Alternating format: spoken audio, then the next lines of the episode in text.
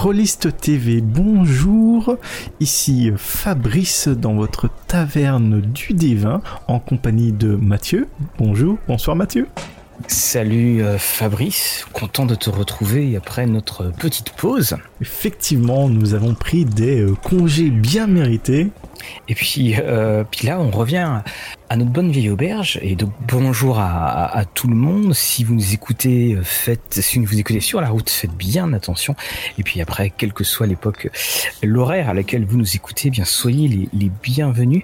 Alors il y a eu des petits changements dans l'auberge. Hein. Tu vois, on part euh, quelques semaines et il n'y a plus rien. Et il y a notamment cette espèce d'épée qui flotte. On peut voir une pétorde d'aventuriers et d'habitués de la taverne qui s'essayent à décrocher cette épée. J'ai pas très bien compris euh, ce qu'il en était de cette épreuve. Euh, Mathieu, est-ce que tu as, un peu bah, mieux compris? D'après ce que j'ai compris, c'est que la direction a dit que euh, pour celui qui arrivait, parce qu'elle flotte, sur celui qui arrivait à la prendre, à, la manier, c'est-à-dire, je pense, peut-être faire un, demi-cercle devant lui, eh bien, boisson gratuite. Oh. autant te dire qu'il y, a du monde. Après, il y a eu quelques petits changements de décor et puis on voit alors on a toujours Finn notre notre barbe qui alors lui euh, a tout de suite renoncé à manier l'épée euh, il y a quand même quelques habitués là je vois euh, un halfling et puis je vois un tieflin on, sent la prise de niveau là les vêtements sont un peu plus un peu plus classe et puis ça voilà ça parle avec un peu plus d'aisance mais en tout cas, nous, ce qui est bien, c'est qu'on a toujours notre petite place. On est à côté de la cheminée. On a nos livres magiques et puis nos livres de papier, nos, parchemins magiques et nos livres. Et aujourd'hui, on va parler d'une première chose. Alors, c'était une émission qu'on devait faire. Euh, qu'on voulait faire euh, en, fin de saison, puis après on avait eu d'autres idées, mhm. c'est parler des historiques dans euh, la cinquième édition exactement les historiques ou les backgrounds en anglais. Hein. Voilà, je viens toujours avec mes termes. On commence dès le début de la rentrée. Oui, voilà, bam bam. Donc voilà, ces historiques ou ces backgrounds euh, qui sont, je pense, euh, est arrivé en quatrième, mais euh, bon voilà, la quatrième, on en reparlera dans une émission dédiée. Et dans cette cinquième, ils apportent vraiment pour moi ce côté de roleplay qui va inciter les joueurs à développer vraiment leur personnage sans que ce soit bah, lié à leur race ou leur classe et va faire ces petites touches il va les, démarquer. Je ne sais pas pour toi, Mathieu, euh, ce que tu en penses de, ces backgrounds historiques. Alors voilà, la première fois que je, suis euh, tombé dessus, j'ai vraiment adoré parce que bah, justement, on, pouvait euh, créer enfin quelque chose et surtout bah, on, répondait, et puis là de, manière assez, assez profonde, on, répondait tout simplement à la question de que faisait votre personnage avant et, surtout, bah, c'était euh, ce fameux niveau 0. Le niveau 0, c'est euh, c'est ceux qu'on regarde d'un peu haut. c'est, euh, je sais pas si toi aussi tu avais vu ça, mais c'était la, la légende comme quoi un, simple paysan gagnait une pièce d'or par euh, par année. Alors peut-être que c'est pas une légende, hein, que c'était de, de, quelque part. Mhm. Et la, vie des personnages niveau zéro avant qu'ils euh, deviennent bah, des personnages joueurs, on va dire ça comme ça. Et, j'ai trouvé ça très intéressant justement de, de, de montrer ces euh, différents, euh, ces différentes manières de d'envisager son personnage. Et, et ça, c'est une, ça a été un, quelque chose où enfin, enfin pas, on va dire enfin, mais très clairement, on, sentait qu'il ne voulait plus que le personnage soit une suite de chiffres. Je trouvais également euh, cela très juste et surtout ça permet d'ancrer enfin son personnage euh, dans l'univers. Hein, ce, ces, ces là on n'est plus forcément euh, voilà un visiteur venu euh, de, de terres lointaines ou, à moins que tu aies vraiment ce background là euh, voilà. Et ça apporte sa, sa, petite touche quand même euh, éventuellement même quand tu as la même combinaison race classe même dès le level 1 au final sans mm. les, les, les, archétypes ou les subclasses ça, ça se démarque voilà. Donc quand tu as ces mêmes personnages qui soient nobles ou folk hero ou j'en passe donc il y, a il y a cette différence marquée. Et ça permet d'apporter quand même cette, cette, touche bienvenue et je pense ce, ce retour à la, au côté deuxième édition qui se voulait beaucoup plus roleplay au final hein, que, que, euh, avec euh, ces fameux chiffres. dont tu disais. c'est ça parce que tu vois là par exemple, je je prends le, alors, je, suis désolé, enfin pour ceux qui nous écoutent là, là c'est la VO que j'ai en j'ai en main. Alors par exemple, on, a le, le charlatan. Bah, à chaque fois, faut quand même. T'as le type d'arnaque qui peut faire, le trait de personnalité. Tu peux faire les idéaux, tu peux faire le lien, les défauts. Et alors non seulement tu peux tirer donc des D6, mais euh, mhm. surtout si tu peux, tu peux également, euh, tu peux également choisir. Et hum, le fait qu'on ne soit plus cette espèce de, de feuille de personnage, euh, enfin de cette suite chiffrée, je trouve aussi que c'est très, très très bien pour donc des, des, joueurs débutants parce que euh, ça fait que si tu tu te sens un petit peu perdu, puis il y a de quoi au début euh, par tous ces chiffres, bah t'as quand même ces ces, ces, descriptions et aussi descriptions que, que, tu as pu faire parce que quand c'est euh, euh j'ai arnaqué la mauvaise personne et je dois euh, euh, m'assurer que cet, individu ne rencontre jamais mon chemin, bah, évidemment, bah, tout de suite, tu vas dire bon, bah, elle s'appelait comment cette personne, où est-ce qu'elle était, et toi aussi en tant que maître de jeu, ça te permet de, de, pouvoir lier tout de suite ton mmh. le, personnage à ton intrigue et, et vice versa. Oui, je suis bien d'accord. Hein. C'est quelque chose qui, qui, sert beaucoup en tant que maître du jeu hein, quand on veut vraiment euh, faire une campagne de type euh, euh player driven. Euh, donc en français, c'est un peu. Euh, donc c'est fondé sur les joueurs ou avec les joueurs comme moteur. Voilà, c'est cela. Et aussi du, côté débutant, parce que c'est vrai que vu qu'il y a en plus cet effet random, voilà, tu, tu, tu es pas non plus arrêté par le fait de devoir choisir, tu, tu sais pas quoi jouer, tu roules les dés et tu obtiens un personnage, voilà. Euh, et puis libre à toi de l'interpréter du mieux possible ou pas du tout, ou ça te donne quand même une petite piste en tant que débutant de, de, savoir et d'imaginer un peu le, personnage sa vie d'avant. Euh, oui, je pense que c'est un, rajout euh, par rapport éventuellement à même d'autres jeux qui, qui est très bénéfique. Oui, puis notamment les, moi, il y avait une chose qui m'avait toujours horripilé, c'était les, joueurs euh, qui te faisaient le personnage, puis disaient oh sinon je vais le créer en partie. Euh. tu, dis bah non parce que les, joueurs généralement quand ils disent ouais j'aime bien c'est le créer en partie, le créer en jeu. Euh, ou l'étoffer en jeu, c'est surtout un prétexte pour faire à peu près ce qu'ils veulent. Et mhm. puis, euh, ça leur donne un, petit joker. Et ce qui est, ce qui est bien aussi, c'est que les, les, historiques sont, sont rédigés de manière toujours très, très neutre. Là, j'en ai un, par exemple, le lien que peut avoir le, euh, le, le, noble, c'est euh, je suis amoureux d'un des héritiers d'une famille que ma famille déteste. Bon, on a un petit côté Roméo et Juliette dedans, mais là tout de suite, on a trois éléments d'univers autour du personnage. Parce qu'on mhm. a sa propre famille, la famille et, ennemie, et puis la personne dont on est amoureux. Et, et, et, c'est ça que qui, qui met vraiment, je trouve, et, qui m'a vraiment charmé quand j'ai redécouvert cette cinquième.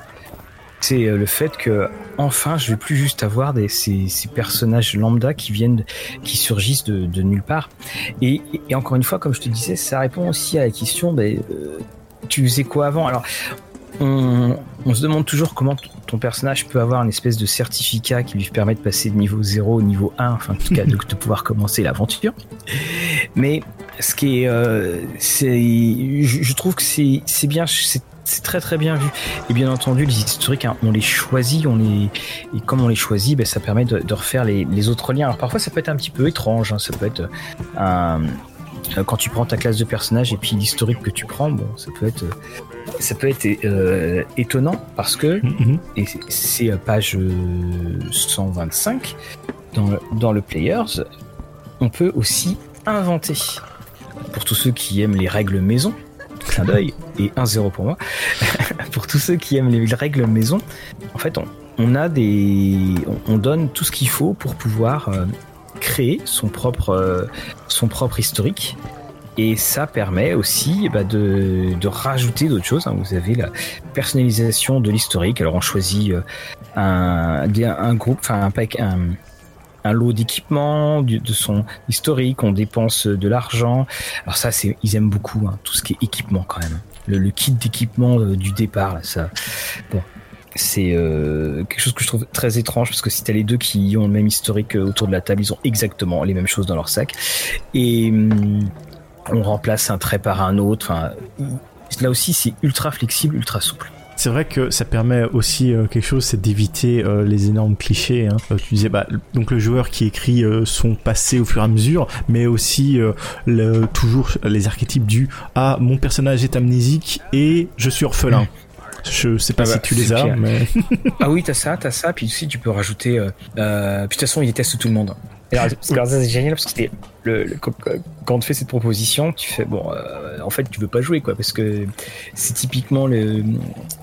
Ça, c'est vraiment une mentalité de joueur que, que je déteste par-dessus tout parce que c'est c'est le joueur qui conçoit la relation, enfin qui conçoit le jeu comme étant un conflit entre le maître de jeu et le et le joueur, parce que tu sais, quand il dit, ouais, de toute façon, si je déteste tout le monde, ça veut dire que j'ai pas d'alliés, et que le, il peut s'imaginer, ouais, de toute façon, si je prends, je sais pas, un frère ou une sœur, le maître de jeu, il va se reprendre à moi.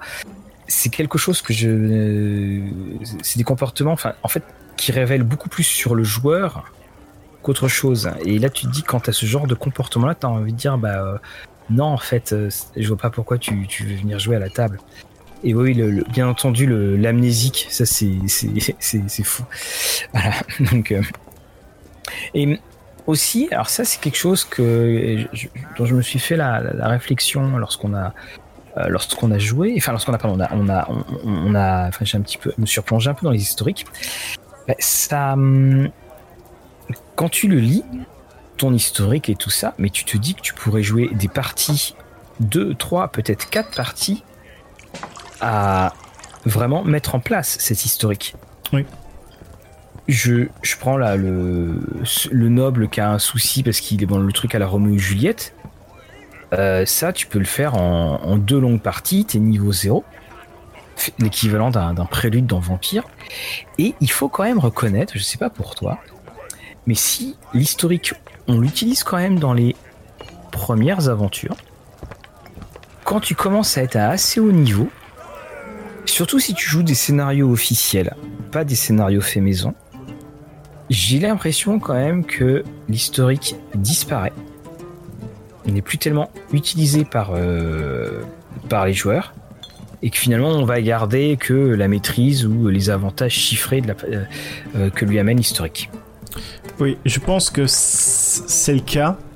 Et surtout, on oublie souvent, euh, je sais pas si c'est le cas à ta table, euh, éventuellement à la table de nos éditeurs, mais on oublie euh, la Futures, ou en anglais, ou en français, pardon, je ne sais pas comment elle s'appelle, mais le petit effet que tu as avec ton background qui vient te donner un petit avantage. Euh, par exemple, euh, quand c'était l'ermite ou l'outlander, euh, donc tu peux un peu aller dans, dans les terres sauvages et quand même récolter des fruits, de l'eau, voilà, genre de choses. Bon, ceux-là ils servent. Par contre, quand tu as le sol, soldat et que tu peux faire appel à une sorte de, de poste de garde pour passer la nuit, genre de choses.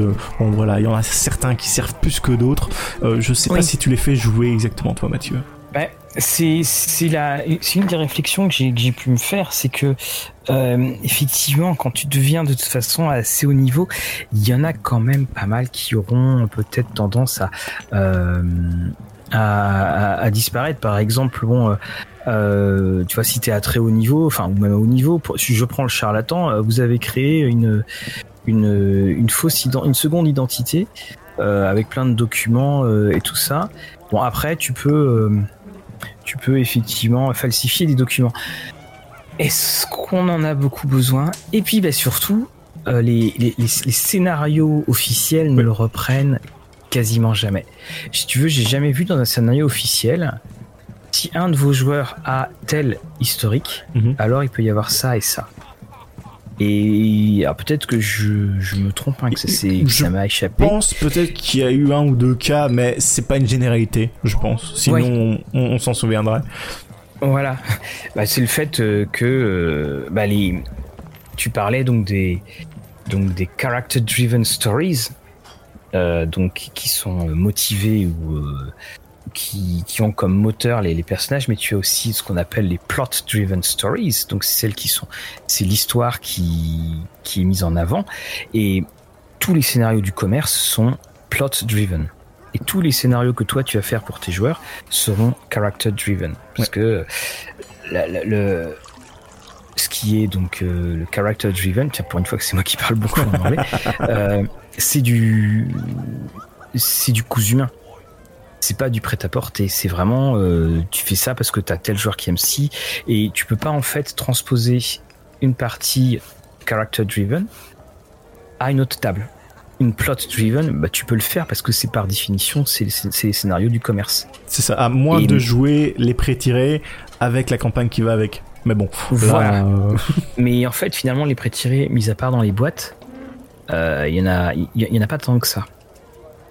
Et, c'est vrai que cette euh, personnalisation à outrance du, enfin pas outrance, cette personnalisation très poussée du personnage, eh ben, elle, s'efface devant quelque chose de très généraliste quand tu prends les, les scénarios. Et puis quand tu prends le scénario euh, caricatural de base de donjon, c'est-à-dire aller te balader dans un donjon, bah tu te rends compte que ça te sert pas à grand chose quand même ton historique. C'est l'historique, il a, il est vraiment là quand, bah, tu le disais toi-même, on fait de l'interprétation. Et puis quand il y a des interactions qui sont des interactions sociales euh, avec d'autres personnes et personnages.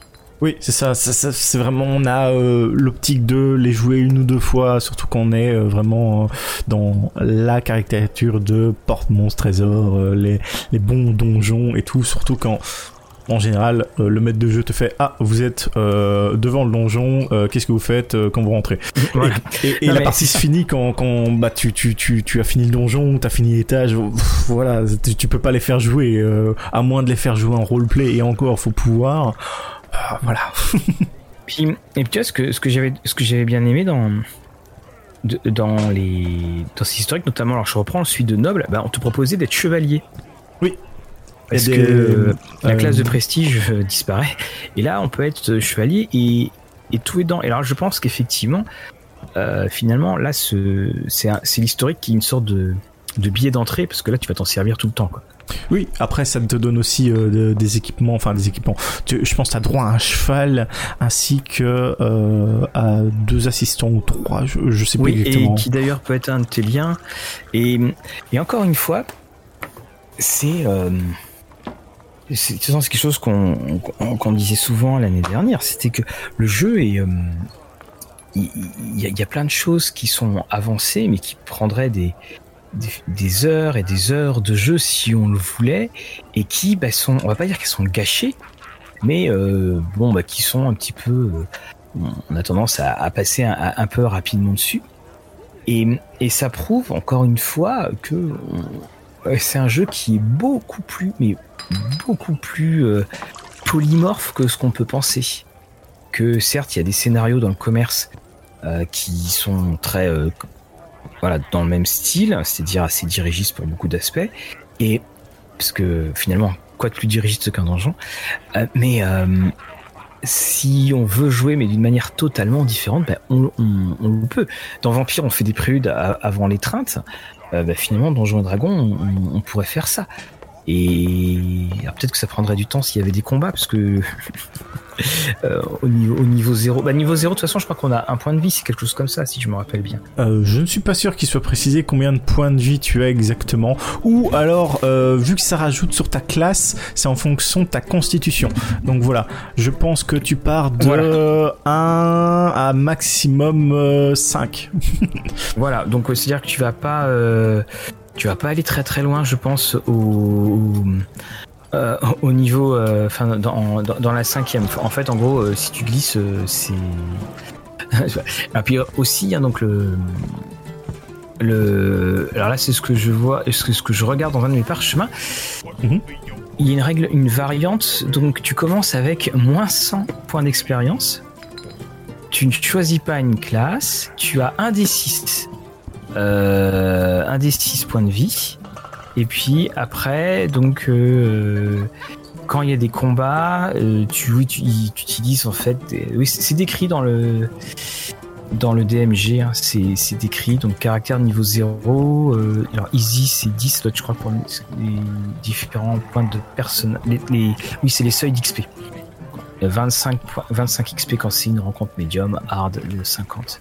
Bah, hum, voilà, encore une pépite qui est perdue dans le DMG. Oui, voilà, c'est ça. C'est il y a il y a tout cela et donc en fait le, le, niveau 0 c'est ce qui représente en fait le, le fait de pas avoir de classe de personnage. Mhm. C'est le niveau 1 qui euh, qui a qui amène cette euh, le, le, niveau 1 amène finalement ta classe de personnage. Mais voilà, moi j'aimais beaucoup moi le j'aimais beaucoup c'était c'est les, les, légendes qu'on pouvait trouver sur le fameux euh, niveau 0 qu'on considérait généralement comme euh, le paysan du coin dans, dans le village qu'on croisait quoi. Oui, c'est ça. Ou alors, euh, t'en avais qui se racontait Oui, mon Pagroun, j'ai tué un dragon au niveau 0. oui, oui, voilà. oui, il, il, était mal en point. Et, et c'est vrai que hum, en, en relisant, ça te redonne envie de, de, de, alors évidemment beaucoup de maîtres de jeu je dirais pas bon on va commencer euh, bah, où est-ce que vous êtes? Enfin c'est il y aurait un petit côté évolution à la RunQuest. Mhm. donc euh, voilà vous êtes un artisan de guilde allez euh, voilà et puis il va se passer quelque chose. Et puis soudainement votre passé de guilde d'artisan de guilde fait que vous devenez donc je sais pas un, magicien que vous devenez vous, vous devenez un druide, vous tombez sur quelque chose, ou vous devenez un, un fameux ranger. C'est il y aurait beaucoup de choses à faire dessus, mais effectivement, c'est pas quelque chose qui, euh, enfin, c'est quelque chose qui je trouve dans la fondation de ton personnage, mais finalement, quand on arrive au niveau de la toiture, euh, il, a commencé un peu à, disparaître. En revanche, ce que je trouve très très bon dans les historiques, c'est que ce sont des, de formidables moyens de t'acclimater à ton euh, à l'univers dans lequel tu joues et justement de, de, le rendre, de faire un personnage en harmonie avec ce que tu joues. E-, exactement, parce que je pense que au niveau de la code des épées, euh, Mathieu, tu pourras me confirmer, on a euh, beaucoup de background. Bah, forcément, comme on a le seul livre vraiment d'univers euh, en cinquième, c'est avoir ces backgrounds-là, ces historiques-là, qui correspondent aux euh, différentes villes et qui ont beaucoup plus d'importance, je pense, lorsque tu vas les sélectionner et qui ont beaucoup plus de euh, flavor, euh, de couleur locale, ça fait senteur locale. Senteur locale, tout du long, même jusqu'à au niveau quand tu parlais de, de guildes là tout à l'heure. voilà, je pense que tu peux faire jouer les guildes bah, avec euh, ton personnage au tout début, mais aussi en, montant de niveau euh, quand tu as éventuellement de, de guerre de guilde ou si tu fais partie euh, à un moment tu faisais partie de de, la garde, ce genre de choses. Éventuellement, tu peux faire appel à, ce genre de choses si tes intrigues se passent vraiment dans, dans une chose très précise qui correspond à ton background. Et là, alors là aussi, on, on, se retrouve vraiment encore une fois avec cette histoire de, de point de lancement, parce qu'encore une fois, si tu es membre de la garde, quand tu vas passer niveau 10, tu vas plus être membre de la garde. Donc oui, là, je les ai devant moi, les, les, de ceux de la côte des épées. Donc tu avais euh, l'académicien cloîtré. Alors ça me fait un peu penser au, au personnage qu'on avait dans les premières éditions de Star Wars avec euh, euh, l'historien pantouflard, le sénateur à la retraite. ouais. Tu avais l'agent de faction, donc l'artisan de clan, le chasseur de primes urbain, le chevalier de l'ordre, et puis sur euh, bon, t'avais grand voyageur, bon, tu te dis. Euh, alors, alors, pour les chevaliers de l'ordre, hein, pardon, il y avait bon l'ordre de chevalier licorne, euh, de Miss Dranor, du calice d'argent, et puis, bah, par exemple, tu avais héritier, où tu avais euh, alors, mon mercenaire vétéran, tu dis, bon, c'est pas le, truc le plus, le plus fou, mais tu avais le noble Water d'Avien. Donc, si tu venais de Waterdeep, tu pouvais être un des héritiers et tu avais donc ton aptitude, c'était entretenu tant que vous vous trouvez à Waterdeep ou un autre endroit dans le nord, votre maison pourvoit vos besoins quotidiens. Et puis après, on te, faisait des, à chaque fois des personnalités suggérées. Et tu pouvais être aussi donc les mercenaires. On parle des mercenaires du Nord. Y a et soudainement, bah, tu avais, et c'est le cas dans, notamment dans le, le Ravenloft aussi, tu avais cette. Euh, tu n'avais plus un personnage qui devenait un personnage générique, tu avais un personnage qui était en accord en au, même au diapason avec ton euh, avec ton univers là je reprends agent de faction donc bah t'avais mhm. les ménestrels l'ordre du gantelet l'enclave d'émeraude l'alliance des seigneurs les entarim tu as vraiment un personnage qui euh, qui correspond et puis alors là aussi il faut bien penser à prendre ton historique en fonction de ce que tu vas jouer parce que euh, si tu te retrouves après dans ta campagne ailleurs, bon bah ton historique va pas forcément beaucoup de beaucoup de servir. Après, on, propose également des, personnalités, encore, comme je le disais, suggérées. Là, par exemple, je prenais pour notre agent de faction, bah, c'était, on te dit, bah, consultez l'historique de l'acolyte pour déterminer votre aim ou vos motivations en modifiant les entrées afin qu'elles correspondent à votre identité d'agent de faction.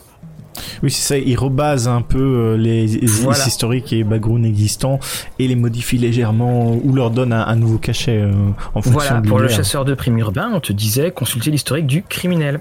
À chaque fois, on faisait un renvoi euh, et puis bah, pour notre notre chevalier de l'ordre, bah, il fallait regarder l'historique soldat.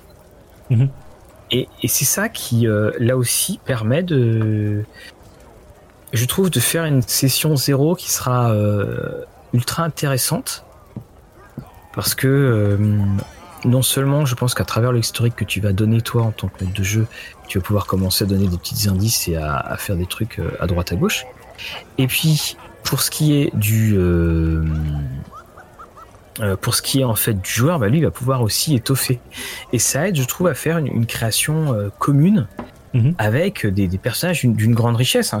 Quand, tu reprends quand même les feuilles de personnages des autres éditions de Donjons Dragons, il y a un peu moins de ça. C'est-à-dire que si tu trouves la feuille par terre, tu sais rien de l'histoire de ce personnage-là. Tu vois que les chiffres.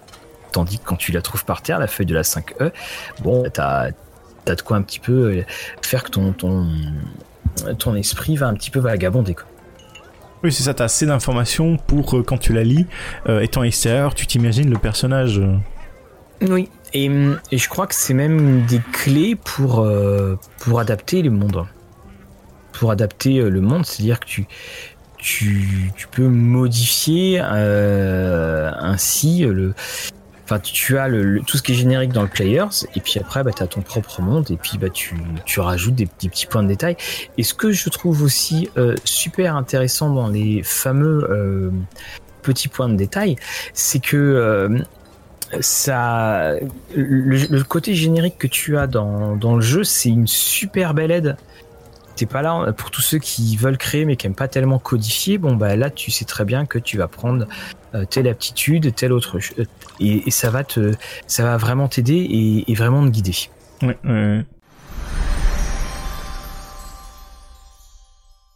Sinon, euh, tu parlais un, peu plus tôt de développer et euh, dans Xenatar, il développe encore plus ton, ton background et euh, te propose beaucoup plus euh, de tableaux à tirer et tout cela. Euh, mm. Je pense que Maxime Satam, lors de notre épisode, avait dit qu'il aimait vraiment bien cette section dans Xenatar, étant donné qu'elle permettait d'ancrer beaucoup plus son personnage. Alors qu'on parlait de voyage, il disait que l'origine est très important parce que voilà, l'origine est aussi important que le voyage, le, départ de d'où tu viens pour aller où en fait au final. Et c'est encore une fois une. Enfin, moi, ce que, ce que j'aime dedans, c'est que tu as l'impression, bon, bah, évidemment, c'est le mot historique, mais que ton personnage a déjà vécu. Oui. Et, c'est vraiment une euh, très belle idée parce que. Euh, euh, notamment où Zanatar, les choses ont tendance à, beaucoup s'ouvrir, mais ça, ça permet de bah, justement d'aider à cette création. Et je, je pense aussi que si le le Zanatar on a, les a approfondis, c'est parce que bah, c'est un des, bouquins assez incontournables dans tout ce qui est sur euh, les règles du jeu. Et on, sait bien que bon, dans Donjon, on aime bien toujours proposer des nouveaux, euh, puis tu mets ce que tu veux après nouveau, hein, des euh, nouveaux historiques, des nouvelles classes, des nouveaux ceci et des nouveaux cela. Et ça permet aussi euh, bien euh, d'ouvrir le champ et puis de se dire bon ah, et de pas toujours être en fait sur les mêmes euh, sur les mêmes parce que je, pense qu'il doit quand même avoir un petit paquet qui qui doit avoir soldat comme comme comme historique parce que mhm. c'est c'est vrai qu'il y a des moments si tu veux du fourre-tout t'es obligé d'aller là-dedans quoi. Oui, oui, effectivement. Et euh, même euh, c'est euh, les backgrounds ou les historiques servent aussi au niveau de, de Xenatar quand tu as des personnages, des, PNJ que tu crées au final dans ton histoire, parce que tu peux avoir des frères et sœurs, éventuellement tes parents. Mhm. Tu tires aussi quels sont leurs backgrounds, quels sont leurs historiques. Et ça m'a fait penser que dans ma famille, j'avais j'avais créé un, un, joueur, un personnage joueur, et la moitié de sa famille était devenue soldat, ainsi que sa mère. Euh, il y en avait quelques-uns, voilà. Donc euh, tu peux te dire qu'il y avait absolument une guerre quelque part, euh, ce genre de choses. Donc ça, ça voilà, tu, ça, ça, te porte aussi ce, cette oui, de création. Ça, ça te porte et ça te permet de, de créer. Et encore une fois, bah, on, on se retrouve. Euh, bah, si tu prends les scénarios officiels tels qu'on peut les, les, les connaître hein, et qu'on qu peut les jouer, alors, euh, bah, tu, si tu reprends sur ta famille et tout ça, si tu joues pas, si tu joues des trucs où il y a des voyages, bon bah tu vas pas beaucoup le, les utiliser. C'est pour ça que euh, je et ce qui fait d'ailleurs aussi que euh, ça peut te priver d'un d'un avantage, d'une aptitude. Parce que euh, tu tout, je, je, prends pas typiquement on reprend le noble water, de Waterdeep. Mm -hmm. euh, si soudainement euh, tu joues là puis que tu te retrouves à jouer euh, tout le temps ailleurs que Waterdeep, bah euh, tes avantages disparaissent. Oui. Et c'est pour ça qu'il il faut bien les sous-peser finalement ces historiques. Il, il faut bien les sous-peser et, et je pense que si on veut aller au maximum de l'exploitation de son personnage, il faut faire des rappels réguliers et puis, euh, si on, on, ne joue pas en campagne, c'est faire effectivement des histoires qui soient euh, euh, qui qui permettent ces rappels, des, petits des petits scénarios qui se jouent en une ou deux sessions avec finalement l'historique qui est dedans. Oui, car il y a toujours euh, quand même euh, dans ces historiques de quoi piocher, de quoi créer un petit scénario, euh, un peu les, les side quests hein, comme on dit, mmh. lorsque tu, tu ou même s'il n'y a pas tous vos joueurs aussi, ça, ça peut être intéressant, sachant que voilà vous finissez un peu une campagne ou un scénario et vous voyez que la semaine prochaine et la semaine d'après ou pendant un certain moment certains joueurs sont pas disponibles, bah c'est pas grave, ça vous permet éventuellement de partir sur des sessions qui seront euh, portés par ces personnages et leurs intrigues qui viennent de leur background. Voilà, et, je trouve que idéalement, c'est euh, là tu, tu devançais des choses que je voulais mettre euh, en avant. Bah, idéalement, c'est ça se joue en solo. C'est des jeux. Idéalement, c'est effectivement, t'as pas assez de joueurs, alors tu dis bon, bon on va faire, on va faire ceci et on, on va, on va, mettre une partie, puis on va mettre vos historiques qui seront dedans. Alors parfois, ça pourra être étonnant, parce que effectivement, si t'es euh, en plein cœur d'un donjon, bon, tu vas jouer ça en flashback, mais je, je, voilà, parce que on, on sait quand même qu'on est dans une version de Donjon Dragon où ton personnage, il va, il va prendre sa retraite plutôt qu'il va être tué euh, au, au, combat. Mmh, oui. Et euh, je pense bah, autant en profiter et aller au maximum et au plus loin dans, dans ce genre d'histoire. Bah, je pense qu'on on a fait un peu le tour des historiques présentement euh, de, de, différents bouquins. Donc euh, maintenant, je propose qu'on parle éventuellement euh, du futur, un peu de, de, ces historiques, de ces backgrounds, notamment pour commencer. Ah, oui pour euh, Dragonlance et puis on fera un petit tour euh, du côté One D&D étant donné que euh, pour euh, Dragonlance et je pense pour euh, l'école de magie je sais plus c'est quel supplément mais c'est donc l'univers de, de, Magic que je ne suis pas du tout hein, ou bout sur moi donc qu'ils avaient permis de renforcer le, ces historiques ces backgrounds en leur donnant plus de choses derrière. Donc des choses un peu plus mécaniques. Donc je pense du côté euh, de l'école de magie, euh, tu pouvais avoir une sorte de familier, et on a pu voir que pour Dragonlance, il y avait euh, ces fameux ordres de chevaliers, ou alors d'avoir euh, un background concernant euh, élus, élus des dieux, je, je, me souviens plus comme ça, -hmm. de tête, et qui permettait de, de développer, bah, on l'a dit, en fonction de l'univers, de, de, vraiment tailler ça sur l'univers, mais en plus de te donner des spells, je pense, pour euh, certains d'entre eux. Ah mais euh, je pense que c'est une des une des avancées des, des historiques parce que là euh, tout à l'heure enfin tu, tu, parlais justement de des, des, historiques qui sont plus puissants mais c'est ce qui va nous arriver dans One D&D hein. C'est que l'historique ça va être euh, carrément une, une, clé et effectivement euh, et de toute façon c'est fort logique que dans Dragonlance il t'offre des sorts ou des choses comme ça parce que bah, l'historique, c'est ce qui fait euh, ta patte. Entre, si tu prends les mêmes classes de personnages, qu'est-ce qui va les différencier? Bah, C'est historique. Et donc on, se rappellera de ce qu'ils étaient avant. Mhm. Et, et le. Alors moi j'avais pas trop trop suivi hein, pour tout ce qui était sur Dragonlance. De toute façon, c'est. On va le savoir assez rapidement, c'est au mois de décembre. Hein. Voilà. Ça a très longtemps. voilà. Mais après, on va aussi se retrouver avec cette euh, bon, tu parlais de, de One D&D, donc qui fait mhm. quand même couler euh, pas mal d'encre. Effectivement. donc, il, là, dedans, c'est que l'historique va même jusqu'à euh, remplacer la race en tout, du moins au niveau, euh, au niveau chiffré. Oui, c'est cela. On a pu voir. Donc, on rappelle quand même que à l'heure actuelle, euh, c'est toujours une version euh, bêta test du jeu. Rien n'est sûr, donc ça changera peut-être, éventuellement, ou pas du tout. Voilà, seul l'avenir nous le dira. Et n'hésitez pas à donner votre avis aussi lors des différents sondages. Vous pouvez influencer tout ça. donc, si voilà, hein, ça, ça, vous fait couler de l'encre, hein, comme vient de dire Mathieu, n'hésitez pas à partager votre avis. Donc, effectivement, on a ces euh, historiques, ces backgrounds qui vont avoir une plus grande importance étant donné que euh, les, euh, la montée des ability scores ou des caractéristiques vont se faire à première vue sur les backgrounds. Moi, ce que j'avais trouvé, ils, voulaient peut-être plus les mettre sur les races, mais les mettre sur les backgrounds, c'est refermer le moule qu'on avait à propos de choisir ta race en fonction de ta classe que pour les backgrounds. Je sais pas ce que tu en penses, de ton côté, Mathieu. Euh, moi, en fait, je. Bon. finalement, puisqu'on est à l'origine même du personnage, si on est à l'origine même du personnage, ça ne me choque pas. C'est-à-dire que euh, ton, bonus racial se euh, retrouve d'une. ton bonus racial se retrouve dans l'historique, si c'est bien, si bien ce que j'ai compris. Hein. Voilà, ça ne, ça me, me pas. Et là, tu vois, par exemple, euh, je lisais, euh, parce qu'on allait bientôt faire la critique, les, monstres du multivers.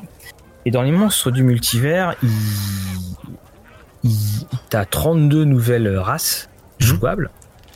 Et ils, te disent bien, ils te disent bien, bah, vous mettez soit 2 plus 1, soit vous mettez, euh, enfin, soit vous mettez donc 2 à une caractère, à un attribut et puis un autre, soit vous mettez 3 fois plus 1.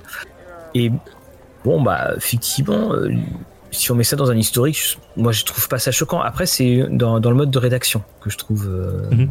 Bah. Après, je peux comprendre qu'il y a un côté logique, c'est-à-dire que euh, ça représente ton passé, donc euh, ça t'a forgé entre guillemets et t'as fait développer ces caractéristiques-là en particulier. Ça oui, mais ça c'est la logique et c'est la représentation dans un monde, mais il faut pas oublier il y a des joueurs et il y a des joueurs qui optimisent. Et c'est surtout ça. Et bon, une grande majorité aime bien quand même avoir des personnages assez puissants. Et c'est pour ça que voilà, moi je trouve que les avoir mis euh, dans les backgrounds, ça peut être logique, mais pour moi, euh, ce serait bien de les remettre, euh, les, ah les, mettre à part, voilà, tout simplement, pour laisser ce, ce, côté background vraiment au roleplay. Alors c'est pas, c'est pas effectivement la chose qui, euh, euh, qui je trouve est, euh, le qui, m'a le plus marqué dans les protestations. Ok. pour moi, dans les protestations de, ces nouvelles règles, pour moi, bon, évidemment, de toute façon, c'est difficile à battre. pour moi, c'est la, comment ça s'appelle? Tous les cons, enfin, le, fameux vin qui, euh, lorsqu'un qu'un maître de jeu ne puisse plus faire un, critique.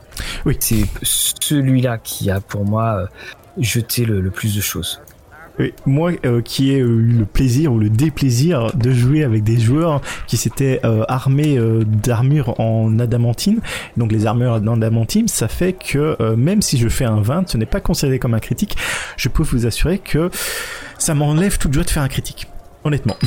Mhm. oui, ça, on, pourra, on, pourra en reparler, euh, bien entendu, dans, une émission euh, ultérieurement. Mais c'est, il faudra vraiment voir. Je, pense vraiment qu'ils, ils veulent s'engouffrer. Le, mhm. voilà, le, ils veulent s'engouffrer dedans. Alors peut-être qu'ils mettent trop dedans. Peut-être qu'ils mettent euh, pas assez. Mais le souci, c'est que de ce qu'on a pu lire, et j'ai pas vu beaucoup d'exemples. Enfin, il y a eu quelques exemples, bien sûr, mais il faudra voir ce que ça donne sur un un vrai manuel de règles. Mhm. oui. Bah, aussi un des plus gros changements, c'est qui te définissent une langue typique pour euh, ton background, ce qui n'était pas le cas avant. C'était euh, que tu avais le choix entre euh, une langue commune, une langue exotique, je pense, et puis bah, les futurs, ce qu'on avait discuté un peu plus tôt dans l'épisode, qui n'étaient pas forcément utilisés. Là, ils ont l'air d'être remplacés carrément par les feats ou les dons, qui seront bah, là forcément beaucoup plus utiles. oui, alors ça c'est très clair. Donc Ouais, peut-être que les choses vont se pousser les unes les autres. On, va bien voir effectivement ce que, euh, ce que, ce que ça va donner. Mais toujours est-il, hein, comme, comme on le disait, euh, c'est cette grande, grande innovation euh, poussée aussi loin qu'est qu l'historique dans, dans la cinquième, voilà, va, va être appelée à une, une espèce de, de phare. Alors, est-ce que ça va devenir quelque chose pour tout? Ça, la, question, euh, la question reste ouverte. Mais en attendant, je pense voilà, que nos, historiques, c'est quand même une très très très belle euh, trouvaille, une très très belle manière de jouer dans, cette cinquième édition. Je suis bien d'accord avec toi, Mathieu. bon bah, et voilà. Alors nous n'avons plus qu'à lever nos à, lever nos shops mhm. et puis pour et ainsi terminer cette première émission donc euh, de cette nouvelle saison, de cette deuxième euh, saison de euh, Discussion et Dragon. Waouh, ça en fait des rimes en, en ion. Flynn Bard serait serait très content. Et si vous voulez aussi avoir d'autres PNJ qui peuplent notre auberge, hein, n'hésitez pas. ça nous fera toujours plaisir de pouvoir les ajouter. En attendant, Fabrice, bah, je te souhaite une très très bonne, euh, alors je ne vais pas dire euh, soirée, je te souhaite une, de très, une très très bonne semaine d'aventure. On se retrouve dans une semaine précisément à l'auberge à la même table et nous allons parler de... Alors nous allons parler de l'effet Mercer. Alors c'est pas scientifique, mais c'est quand même un des grands, grands, un des grands, grands changements euh, et qui marque une nouvelle époque dans ce Donjon et Dragons, cette cinquième édition. Eh bien, c'est Matt Mercer de Critical Role. Mais on va pas vous faire la blague qui sera invité. Hein. voilà, comme je le dis souvent, en attendant que nous puissions se revoir, à vous tous, Fabrice, et à tous ceux qui nous écoutent, que vos parties soient belles. À la prochaine.